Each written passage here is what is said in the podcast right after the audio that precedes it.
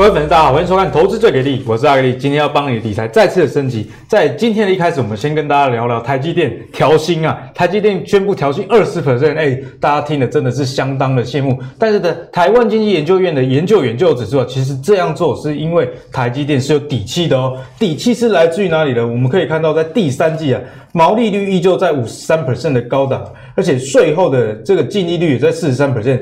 合计啊，简单来讲，每天开门可以赚多少？第三季光税后存益就一千三百七十三亿，所以你看一季才九十天，每天一开门，大家自己算一算，就超过十亿台币的净利。所以为什么可以调薪二十 percent？底气就是来自于真的是赚了很多，光 Q 三一季就赚超过半个股本。而且啊，大家知道说，之前美中两国这样对峙的情况下，虽然拜登当选了。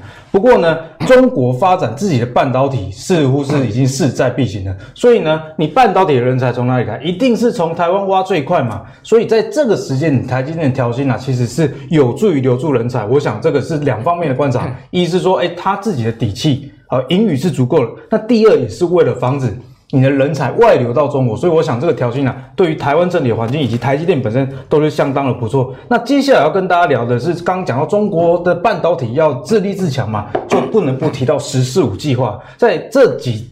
这礼拜呢，其实大部分都在讨论美国选举，和网络上也大概都是川普、拜登这些的消息，所以很少人去注意到中国“十四五”这个政策，也就是第十四个五年计划。那这个政策里面有哪些重点？阿格力直接帮大家 highlight 啦，就是在之前的“十三五”计划呢，他们有说啊，扩大对先进制程基体，也就是半导体部分政策的支持的政策支持哦。可是这一次呢，“十四五”的规划，二零二一到二零二五。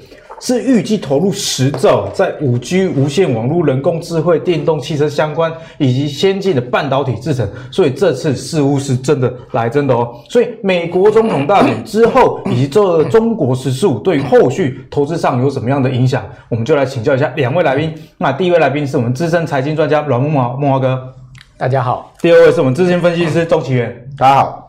那一开始呢，在跟大家聊到美中对峙的这个话题嘛，所以说不能不提到，哎，拜登啊，其实这个加税打击科技业的情况，其实是我们之前大家都知道了。不过科技业挺的不是川普，反而是拜登哦。大家可以看到，这个反应政治中心 Center for Response Politics 的统计啊。它数据显示说，细股的网络公司就有百分之九十八都是支持拜登的。其中啊，包含了六大科技的巨头，大家可以看到，像是 Google 啊、微软啊、亚马逊、脸书、苹果以及甲骨文等等，这些公司也有百分之九十五的员工政治捐款都流向了拜登，而且总计啊，共有将近五百万美元哦，哎，这个一亿五千万左右的台币啊，真的是非常多的一个金额，显示这些科技公司。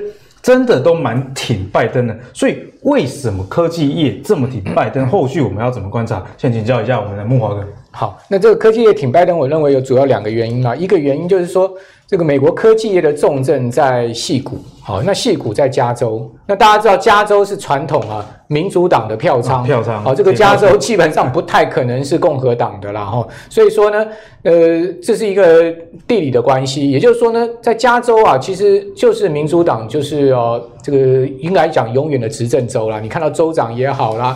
好，或者总统也好，其实呢都是民主党。好，所以说呢，蓝色在加州基本上已经是一个代表色。所以说呢，戏股在加州 基本上，呃，它不可能说偏离这种呃所谓政治的主流意识形态了。哈，这是第一个。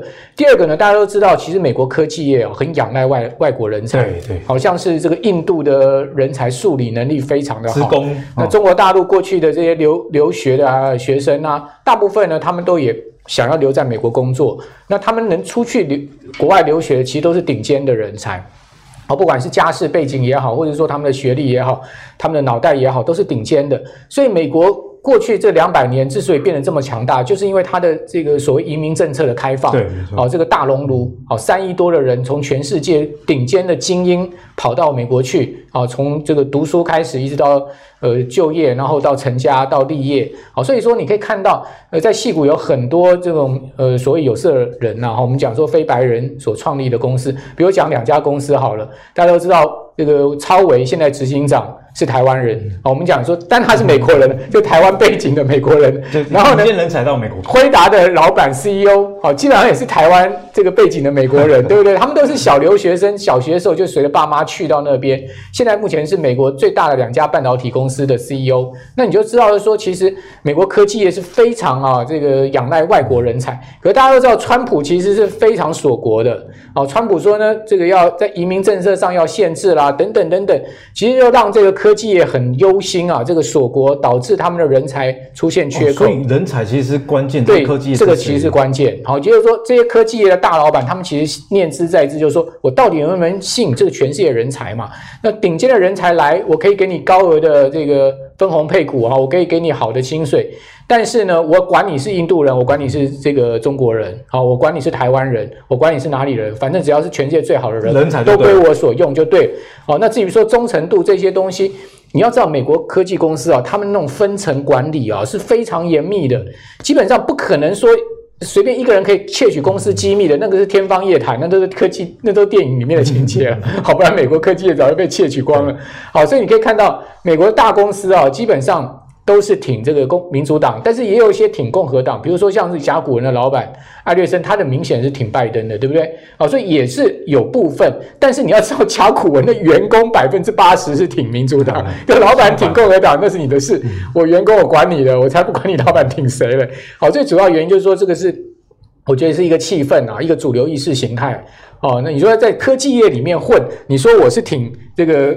共和党的话，人家可能会觉得你是异类吧？好，所以这个是一个，一个氛围的问题，对一个氛围的问题。好，所以说这个拜登确定应该会出现。你会看到这几天川普的讲话哈，其实他已经透露出他可能要承认败选的味道，所以我们就可以去特别注意哈。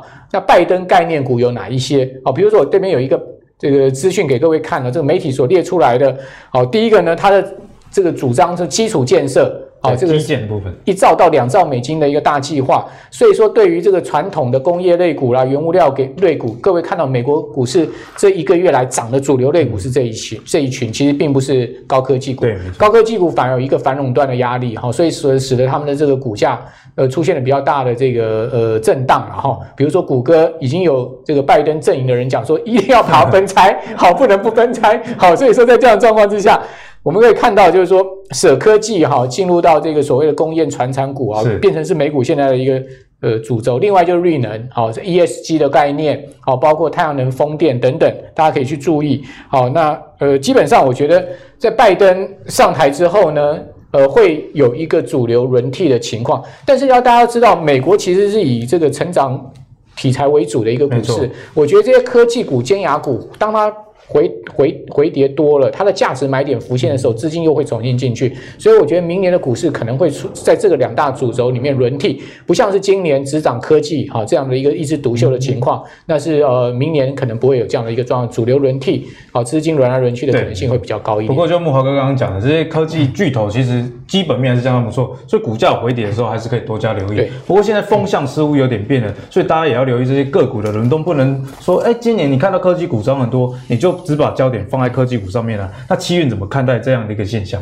呃，就整个拜登的这个呃胜选的概念股来讲啊，我认为有一个东西我们是可以去聚焦，就是说它很多的政策有分嘛啊，第一个是你需要国会通过的，第二个是它行政命令可以通过的。那行政命令可以通过这一块，我们就先抓出来。里面有个东西就是这个所谓的宽频网络的这个基础建设哦。我们知道，其实在美国的乡村，它的网络的架构不是那么的完整，而且有些还是用到华为的 啊。所以拜登上来之后呢，他会汰换这些。他汰换不是只有放四 G 哦，他会直接 upgrade 到五 G 的部分。所以如果说他直接升级到五 G 的部分的话，但对于整一个所谓的这个网络网通的一些族群是有帮助的哦。嗯、那我们知道，其实在呃呃之前哦，这个 Cisco 美国的这个思科哦，对，哦思科是美国最大的这个网络交换器公司。这个东公司东西东西有多重要？就是说，只要你到五 G 的时候，你要去交换，都必须要这些设备。好。如果说我今天要架构五 G 在乡村的话，是那这个东西的设备的需求就会很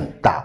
就你刚刚说了嘛，这个交换机是一个命脉，五 G 对，的命脉，没错，就有点像这个高速公路需要匝道是一样的。那我们就来看哦，其实在这个交换机的这个所谓的速度里面哦，有分呐哦，有分就是说一百 G、两百 G 到四百 G。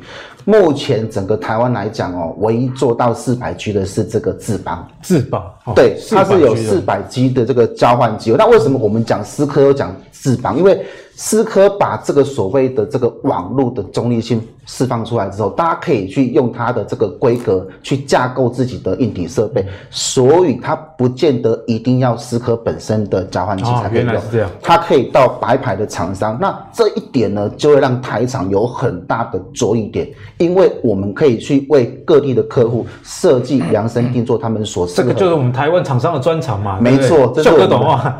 对，所以如果这个东西开放出来的时候，智邦我认为是有机会收回，因为目前来讲，一百 G 的部分来讲，它的市占是第一，第一有啊。对，那现在四百 G 的东西是它领先这个开发出来，所以目前来讲，我觉得它的这个机会在这个拜登的这个胜选当中是比较有机会的。嗯、那第二个就是说，我们既然讲到五 G 哦，其实无线的联网是很重要，啊、大家可能忘记了，无线联网这个东西，我们都需要什么发射器？发射器就像人的声带一样。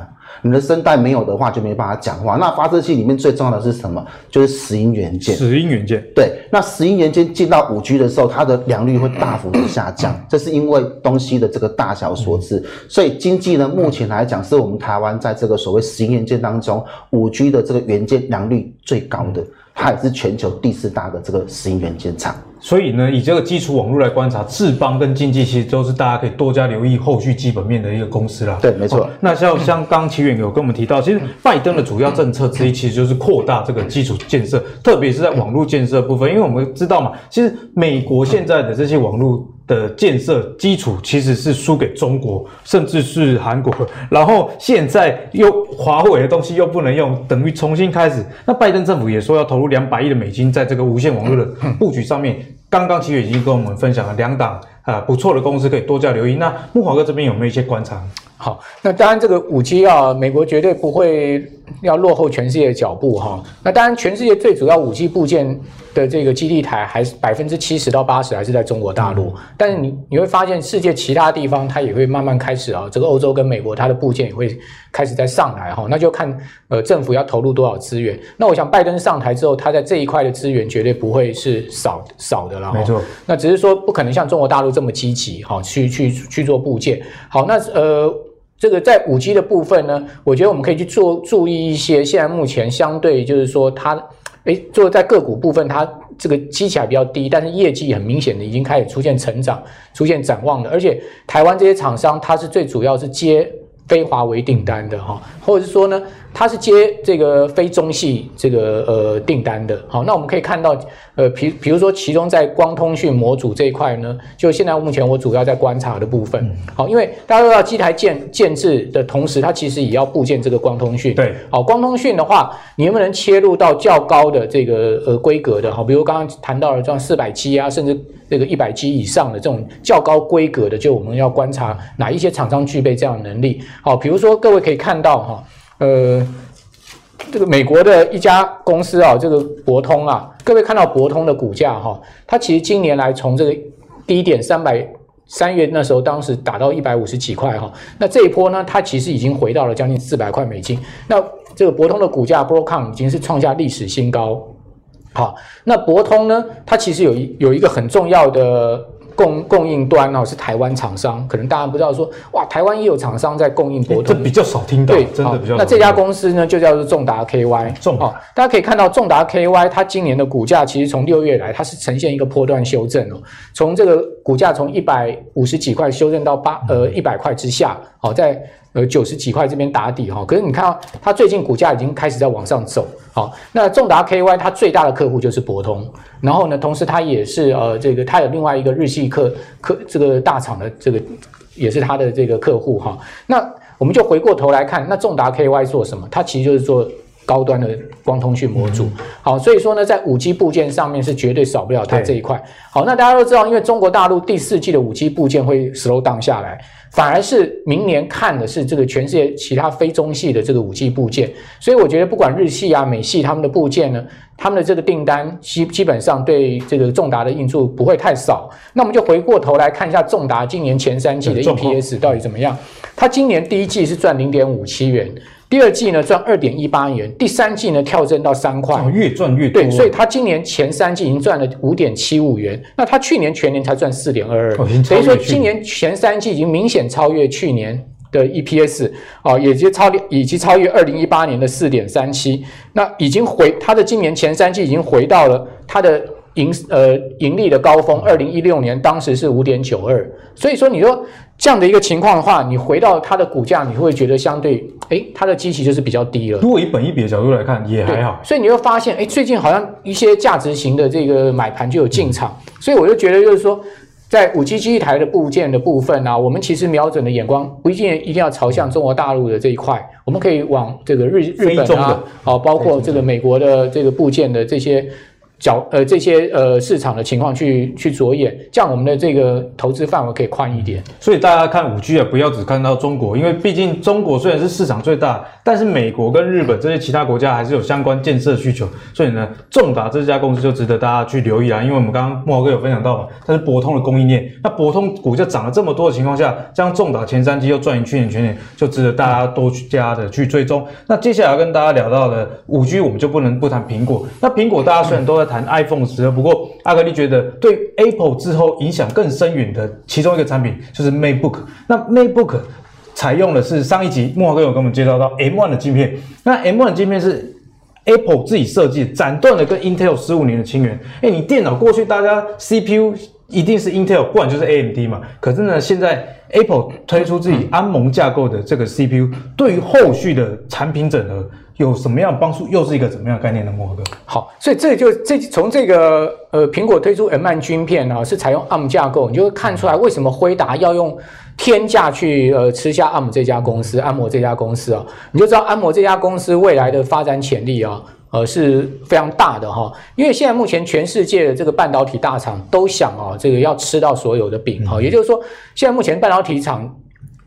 这个呃，在 IC 设计的部分呢，是大者恒大。也就是说，如果我能吃到所有的这个未来的这个最主要的主流的市场，包括像资料中心，包括像手机，包括像 PC，什么都要。我这个。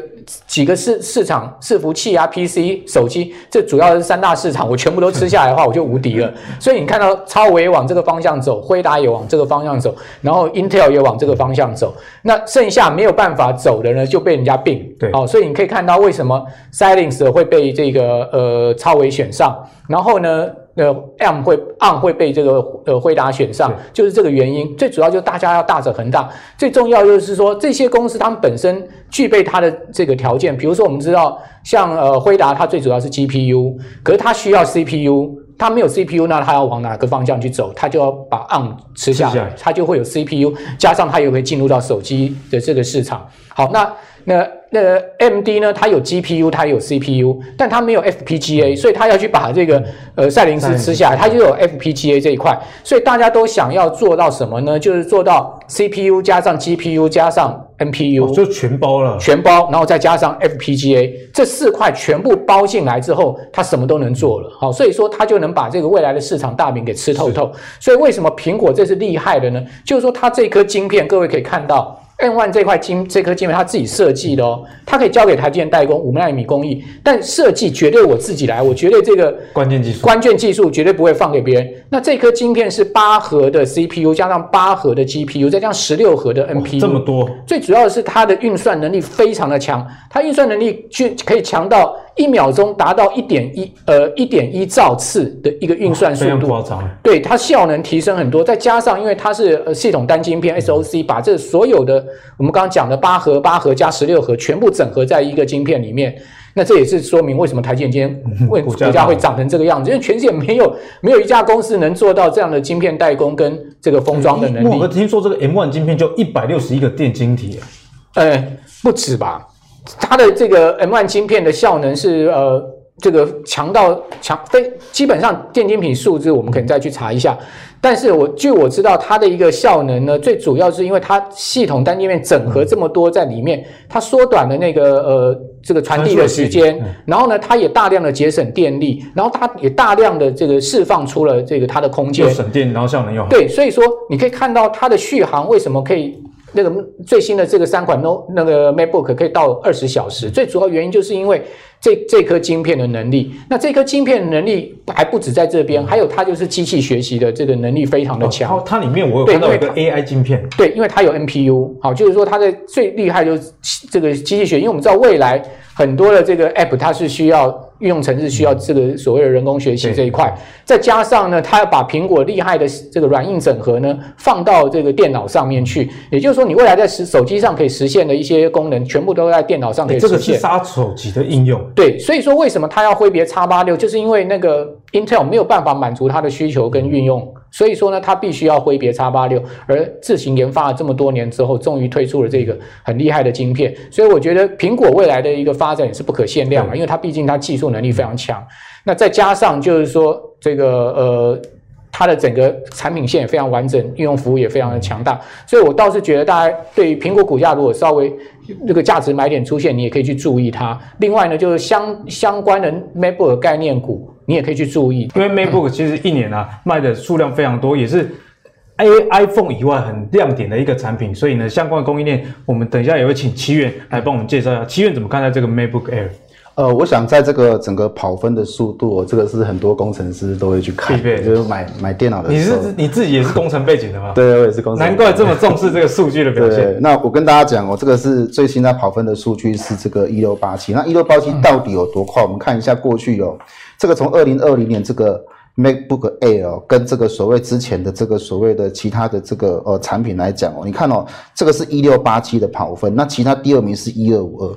哎，其实有很显著的，这个是非常大的差距啊。那个这个差距来讲，基本上是你你很多电脑都没有办法去超越它的、哦。它不只是吊打这个这个所谓的笔电哦，那个连桌机都有可能。哎，你这样讲我就心痛。我去年才刚买你图表上那个 iMac 二十七寸，然后还今天在居然被 MacBook Air 就打趴在地上。对对对，就超越了。那为什么会这样？最主要是因为它这个 M1 的这个晶片哦，其实它是五纳米，台积电五纳米的工艺啦。里面刚主持人有提到有一百六十亿颗的这个电晶体在里面。大家很难去想象说一百六十一颗的电晶体，然后放在这个所谓的处理器上面是非常困难。这就是台积电为什么股价今天还会再涨的原因。因为一百六十一真的很多，像 iPhone 十二是一百一十八亿而已。对对对，一百一十，这个差距是很大。那那这么大的差距来讲，对于运算的这个效能当然是大幅度的提升哦。那我们知道，其实，在行动装置里面哦，最重要的是什么？就是它的电压。我把这个所谓的这个整个 CPU 的部分，大概有做一点重点的说明哦。第一个，它必须要很高的效能嘛，效能一定要很高。那第二个就是它电压也不能太大，因为电压如果它需求大的话，热的这个产生就会增加。就这轻薄的散热是一个问题，对，会是一个问题。对，那另外还有所谓的价格的部分哦。那当然这个部分来讲，我们看好的就是以这个台积电嘛，台积电是五纳米的部分嘛。那第二个是它这一次使用的是。巧控键键盘就是我们一般讲的，就是它过去那种剪刀脚的那一种，那打起来会比较有触感的哦。那实际上的感觉，可能大家要去去去去体验一下。这个我可以帮你背书，巧控键盘真的不错用，因为我有上一代蝴蝶脚哦，那个键盘里面都卡灰尘，卡对密密麻麻，已经你用了两三年你就压不太下去。对，而且它那个你压不下下去的时候，那个要维修又不容易，嗯，这个是最大的问题。所以这是苹果改回来的原因哦。那这个部分来讲，当然是科嘉 KY 了哦。那科嘉其实不是现在，因为已经涨一波了，它其实在之前就反映这个消息的。那另外就是在这个五 G 的通讯功能哦，这个。高网速跟低延迟的部分哦，那我觉得这个部分就是以这个台郡为主。我们说到其实五 G 的部分不只是包含，就是说我们一般的手机用到五 G，它之后所接的这个 WiFi 也是要到高频，不然的话你那个速度哦，我们就好像说我今天的这个高铁都出来了，然后你市区还是骑脚踏车，这样是不行的。所以它开始把这个 WiFi 的部分也改成更快哦。当然这个部分就是以这个所谓的台郡为主哦。那为什么我们讲到台郡哦？其实台郡有几个好处，就是什么？就是它。它除了这个 iPhone 十二的销售量部分我们看好之外，那最重要的是说它在整个所谓车用的部分，它是有去介入。但我们知道嘛，如果以后走到五 G，你不是只有手机放五 G，以后连车联网这个东西，你有没有可能把这个东西 combine 在里面？我们一般知道的是，如果说你今天是自动驾驶的话，你本身就必须具备联网的功能，而不是说我放一台手机在车上，然后车子跟什么手机连接。它反而是车子本身可能会有这个功能。那如果是这样的话，这样的天线需求就会增加。好，那第三个就是什么？第三个就是这个。台骏呢，它有个新产品叫 NPI，哎、欸，这是什么东西？NPI，这个是最新的这个材质哦。那目前来讲，这个是他们的秘密武器啦哦。那明年才有机会开始慢慢的小量试产哦。那这个市场的部分，二零二一年我们预计了，在上半年大概只有占五 percent 的营收。如果这个东西出来的话，它是专门 for 五 G 的，所以如果说以这个东西来讲，它把这个东西做出来，它有几个好处，就是五 G 所担心的讯号衰退的问题。或者是这个所谓一些呃接收不良的问题就会消失。对，那从现行上我们怎么看台骏？从现行来上来来看的话，目前来讲台骏的这个扣底值哦，我我是看扣底的嘛，它的这个所谓圈圈这个地方是扣底值嘛，它只有季线扣底是稍微比较高。可是它如果过两个礼拜之后，它扣离值下来，这个均线上扬的几率就比较大。那我们知道，如果说均线上扬的话，相对于整个所谓的个股的股价是比较有利多方发展的。就是均线是一个参考，那重点还是在基本面。对。所以呢，这个 MacBook 以及 Apple 相关的股票，其实苹果概念股的概念跟过去已经有点不太一样。你现在要更 focus 在特定的产品，像。鸿海它以前是靠吃苹果嘛，对，现在已经没有那么大颗苹果可以吃。不过不代表说台湾的股票里面没有苹果供应链哦。比方说台积电最近那么强，以及刚刚讲的，哎，你科嘉这些比较相对平常比较少提到的，对，也是可以去留意它基本面的变化。那接下来要跟大家聊的是“十四五”的计划。我们刚才刚聊到呢，在“十三五”的计划说要对半导体、记忆体、先进制程这些有政策上的支持。不过这次中国政府说了，二零二一到二零二五要投入十兆。来支持，而且是实际的支持咯，所以这对台厂会有什么样的影响？我们先请教慕驊哥。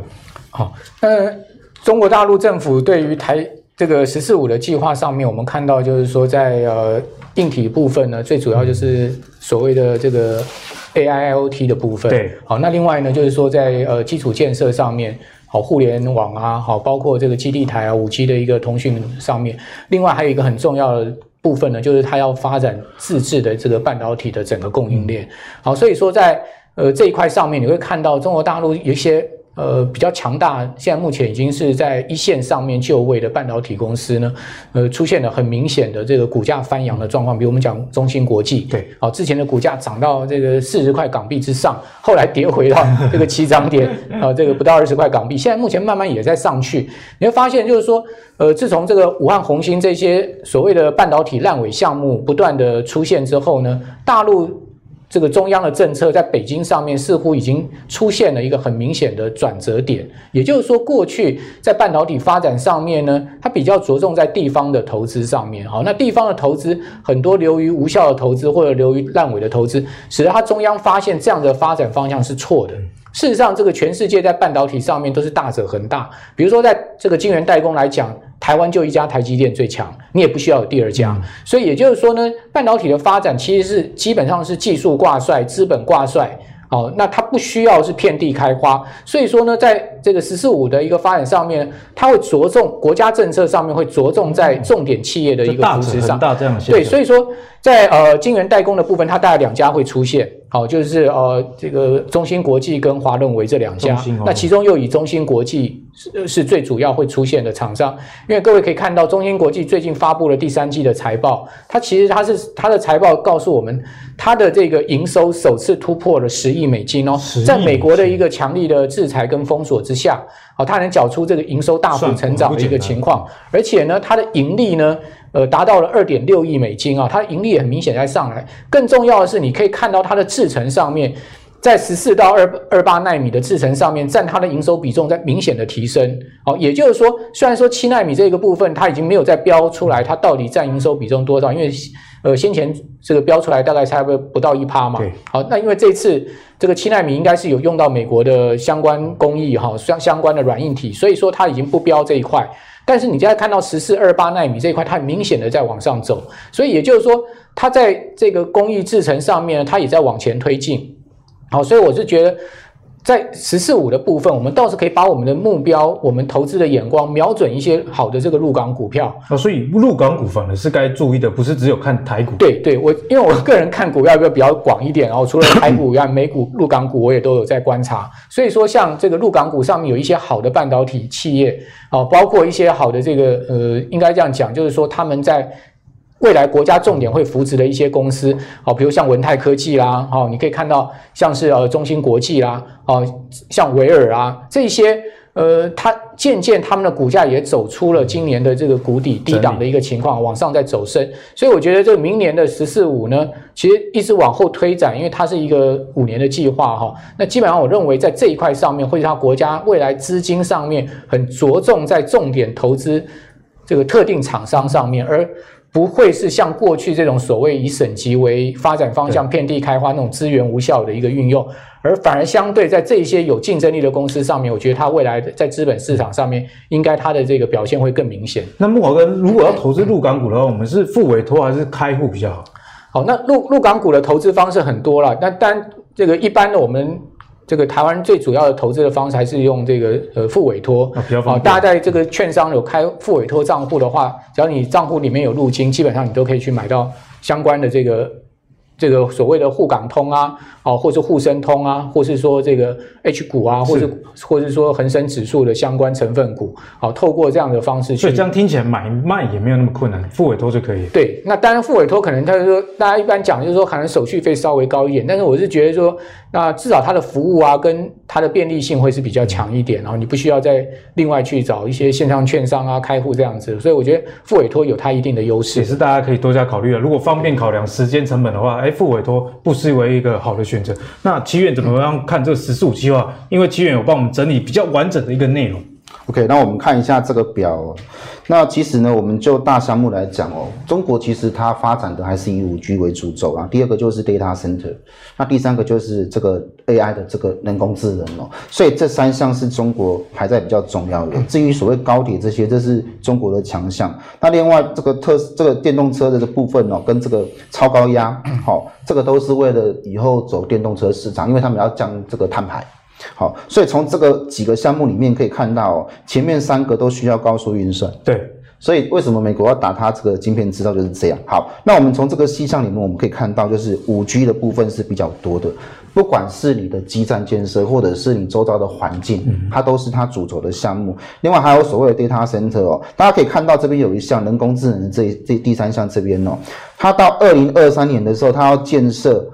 二十个左右的这个 AI 智慧的，一次建那么多个，二十个到二不是到二零二三，等于是现在是二零二零嘛，三年后还要建二二十个园区。这个园区不是说什么像我们那种学校那种，不是，是像有点像那种竹科那种感觉，你知道吗？要建二十个。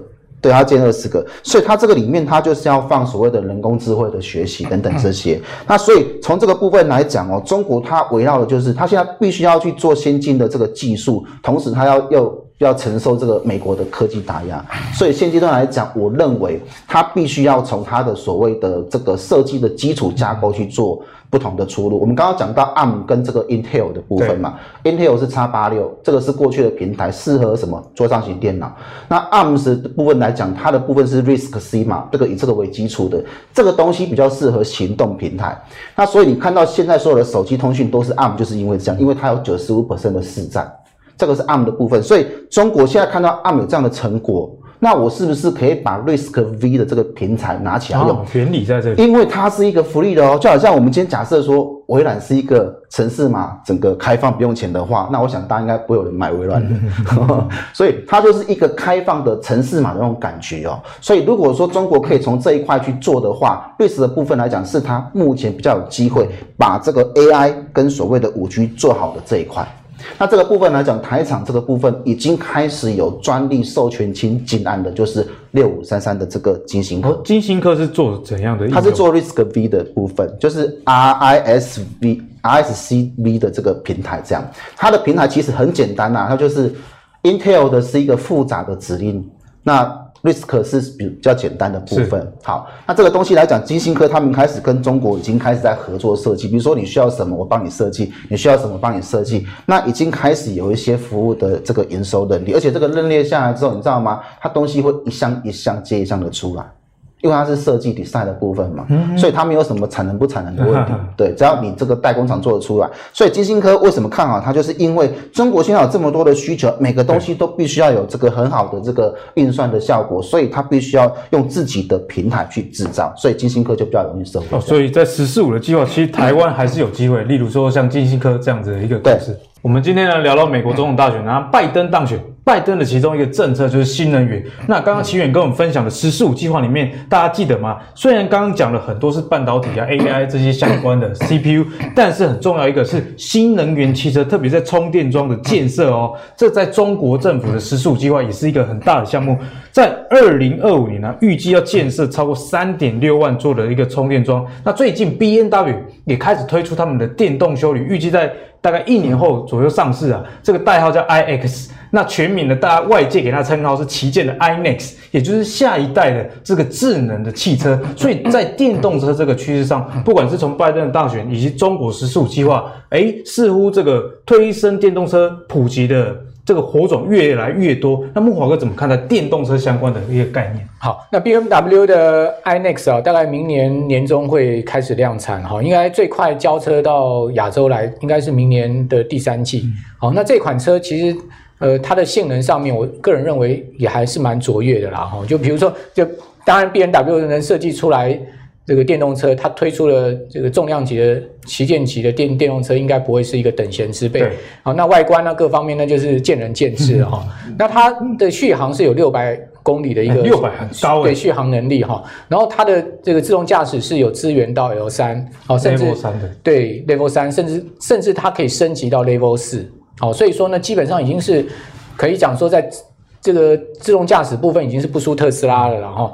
那另外呢，就是它全全的全景天窗啦等等这些细节的设设计啊，也符合到电动车未来的下一个世代这种比较科技趋势跟方向。好，所以说呢，我个人是觉得，除了为这个，如果讲说今年二零二零年是电动车的元年的话，明年应该是百百花齐放，百花齐，也就是说呢，这个市场。除了特斯拉以外，各大品牌呢都会开始推出自家的电动车，所以电动车市场一定会火爆。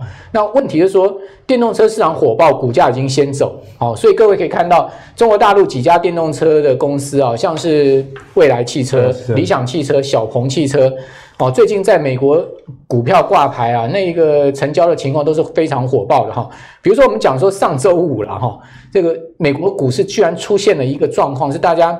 不可思议的状况，也就是说呢，前十大成交量的股票呢，居然有三档中国大陆电动车的公司，三档，而且前第一大成交量的股票居然是。中国大陆的电动车的汽汽车公司就是蔚来，好、哦，这个代号 NIO 的，很难想象这个现象。你知道它，一天成交了多少吗？它一天成交了两百七十四亿美金。两百七十。第二名是亚马逊，成交一百一十七亿美金，差很多，还差还差它一百亿美金的成交总值哦。苹果呢还不到一百亿美金，阿里巴巴是八十八亿，特斯拉是八十亿。那接下来居然第六名就是理想汽车，理想汽车居然也成交了六十亿美金。好，然后呢，小鹏汽车是成交第十名，是四十一亿，而且小鹏汽车的整个成交总值呢还超过微软，微软当天才四十亿，你就知道说啊，这个电动车啊，中国大陆的电动车概念股啊，在美国股市有多么的疯狂啊！哦，那呃，但是这这三档股票，好，在上周五呢都是开大高而走低的，好，比如说。那个理想跟未来曾经，呃呃，小鹏跟未来曾经一度涨了超过一成，但收跌都两趴。那理想曾经一度开盘涨了二十六趴，但收盘也是打下来哈。比如为什么会是这样状况？比如我们来看一下那个未来汽车的股价，你就会知道说它今年涨了十一倍。哦，其实涨那么多十一倍，它从四块多涨到四。大家谈到电动车都只是想到 Tesla，没想到这个也涨了十几倍。它 Tesla 今年涨多少？大概涨四倍。好，可是呢，中国大陆这些电动车汽电动车厂呢，他们的股价涨幅都超过特斯拉。好，未来汽车最夸张是涨了十一倍，所以我是觉得短线上面他们是有一些泡沫的现象了哈。那再加上那个呃，有一家这个做空公司也就在上周五盘中发布了这个所谓蔚来汽车他们的目标价是二十五块，要放空是吧对？呃，对，叫大家去放空它，结果未来汽车股价就被打下。来。好，那我们来看这一张图，大家看到你就会觉得很夸张，电动车厂哦，一年才卖几辆？好，我们讲说现在目前全世界电动车厂卖最多车的就是特斯拉，对，特斯拉，它也不过就是今年大概就交付四五十万辆，四五十万辆很少诶，像上一集慕驊哥有跟我们提到，东风日产一个车厂中国就卖超过超过超过百万辆哈。那大家可以看到，特斯拉的市值已经到了将近四千亿美金，它居然超过一年超过一千万辆的丰田汽车哦，这个丰田的市值还不到两千亿美金，所以它是丰田的两倍。丰田是现在目前市值第二大的车厂，那大众呢是不到一千亿美金。好，那夸张的是什么呢？居然未来汽车的这个市值已经超过通用。好，未来汽车它的市值已经到了五百六十二亿美金，哦、真的很夸张。通用的市值呢才五百五十亿美金，所以你就觉得说。那这些公司为什么他们交付一年没几万辆车子，他们的股价可以到这个超过通用的一个股价是展望未来嘛？对啊，因为股价的东西涨太多了。好，所以我觉得短线上面大家要去追逐这些电动车股票的话，我觉得稍微注意一下追高风险。嗯、那全世界股市是不是有进入到泡沫的一个问题？大家从这张图也可以看到，我们刚刚讲的电动车，如果你用全世界这个股市的市值啊，跟它的一个。呃，全世界的 GDP 去比的话，哎，现在目前已经来到最高的一百零七喽，就是我们之前常说的巴菲特指标。对，所以说我要稍微提醒大家一下，就是说稍微注意一下追高风险的，不是说代表股市会跌下来，也不代表说市值这么高啊，它的股价就一定会修正。嗯、但是我们相对而言呢，它已经涨了十一倍之后呢，你再去追逐它，你其实有一些个追高的风险。好，那我倒是觉得大家可以去注意，就是说相对跟电动车有关的。充电站啊，哦，这样相对这些呃做做这个电能供应的基础建设的公司，像华晨，大家可以看到它股价这一波有明显拉回。其实它它过去一段时间，它股价只要拉回到季线附近，它基本上都有获得一定的支撑，往上走高的力道。那我们来可以观察它这一次会不会又跟前一次是一样？好，到季线附近呢，它又出现了支撑，往上走高。所以我觉得，我觉得从这些角度到到呃总总共的观察，我是觉得。电动车厂本身的股价是有短线上有一些泡沫的问题，嗯、但是呢，一些相关的后续整个部件发展的题材，做呃充电站的啦也好，做储能的也好，我倒是觉得大家可以放长线来观察。比如像我现在跟大家讲说，绿能最好一档概念股就台达电嘛，对，哦，基本上它什么都在绿能上面，它介入了这个产业非常多，几乎什么都有。对，所以说 你如果说你真的长线要投资一些价值型股票，诶，那你也可以注意台达电拉回逢低的买点。所以呢，慕驊哥刚刚分享也提醒我们了，电动车虽然是未来一个趋势，不过在特斯拉刚刚有讲到，今年大概涨了四倍。然后呢，这个蔚来汽车涨了十一倍，在涨了这么多的情况下，如果你还去追逐，那风险就很大了。不过呢，在相关的一些呃基础建设，去例如说像充电桩的华城，以及之前阿格力有留留意到裕隆九九四一的裕隆，它其实也是台湾这个营运充电桩最大的一个公司。这些公司反而是大家可以多加去琢磨，不只是品牌厂，你要看啊、这些相关的。代工啊，甚至是基础建设也值得大家去多加留意哦。那如果你喜欢阿格力今天帮你整理的美股以及跟中国有关的一些政策的内容的话，请记得订阅我们的 YouTube 频道，以及现在最红的 Apple Podcast 都可以订阅到。投资最给力，我们下次见，拜拜。